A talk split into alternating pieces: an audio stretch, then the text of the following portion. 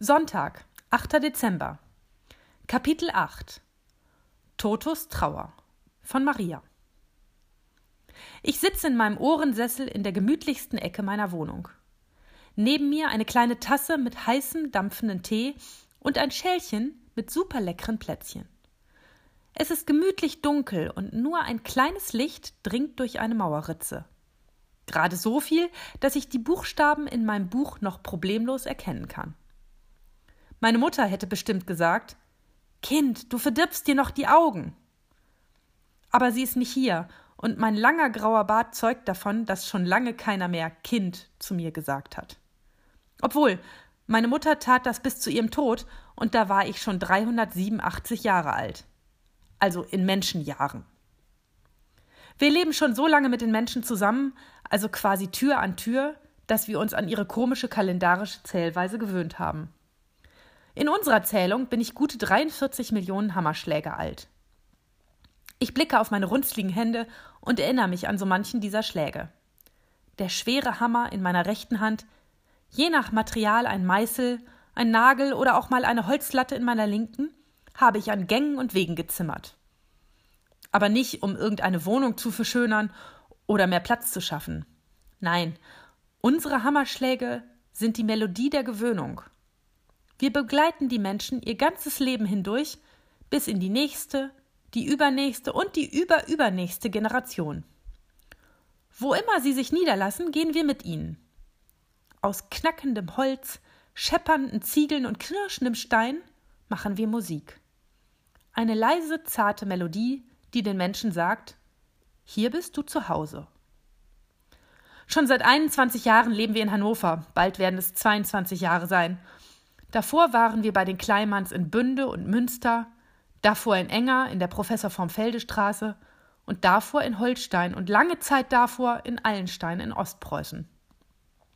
Mitgereist sind wir mit den Generationen der Franzens, Reinkes und Kleimanns.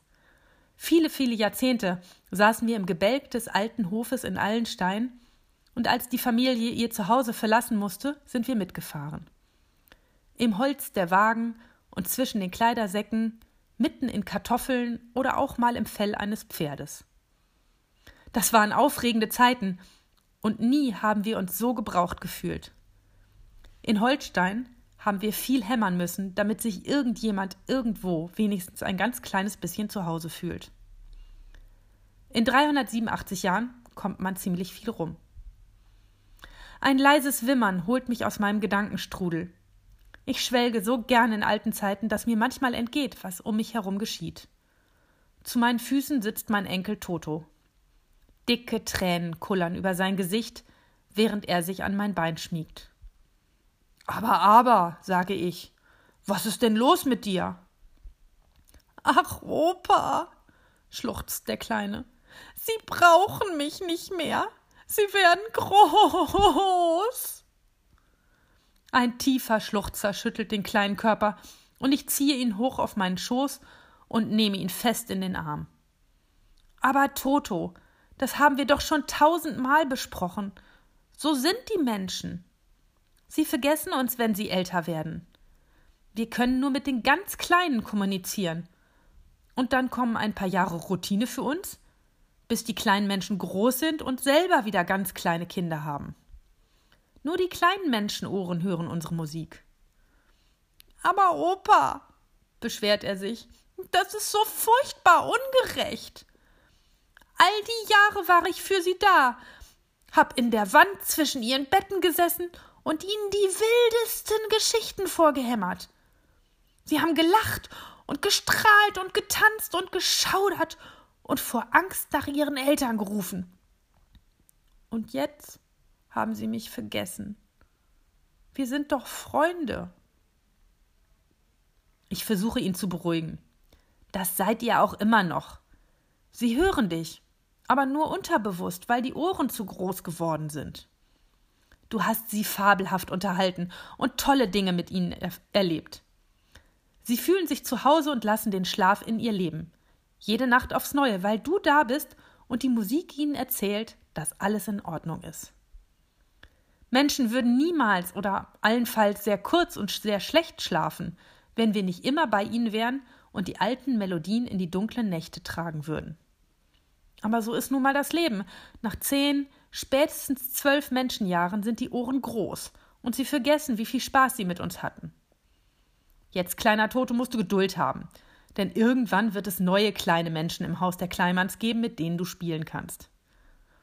Bis dahin kannst du vielleicht in die Wand zum Zimmer der Nachbarn umziehen. Was hältst du davon? Da wohnen Lothar und Annette, und die bekommen gar nicht so selten Besuch von ihren Enkeltöchtern. Die sind noch klein und bestimmt zu allerhand Späßen aufgelegt. Und denen kannst du auch helfen, wenn sie abends mal Heimweh nach zu Hause in Hamburg bekommen. Toto zuckt mit den Schultern. Er klettert von meinem Schoß, sammelt sein Werkzeug zusammen und macht sich auf den Weg durch die endlosen Mauern hinüber zur Trennungsmauer der beiden Wohnungen. Gerade will ich mich wieder mit meinem Buch befassen, als sich ein schwarzer Schatten vor den Lichtstrahl, den ich zum Lesen benötige, stellt. Leise knurrt es direkt in meine Mauerritze hinein. Herr, Herr, ihr kleinen Freunde, Wächter der Nacht und Musikanten der Sicherheit. Hämmert ruhig weiter. Sie sollen denken, alles wäre in Ordnung. Herr, Herr. Vorsichtig lege ich mein Buch zur Seite. Ich kann durch den Mauerspalt nicht erkennen, wer dort steht, aber es riecht nach Fell und ein kleines bisschen nach Würstchen. Mist, denke ich. Wir brauchen eine Klopfmann-Konferenz.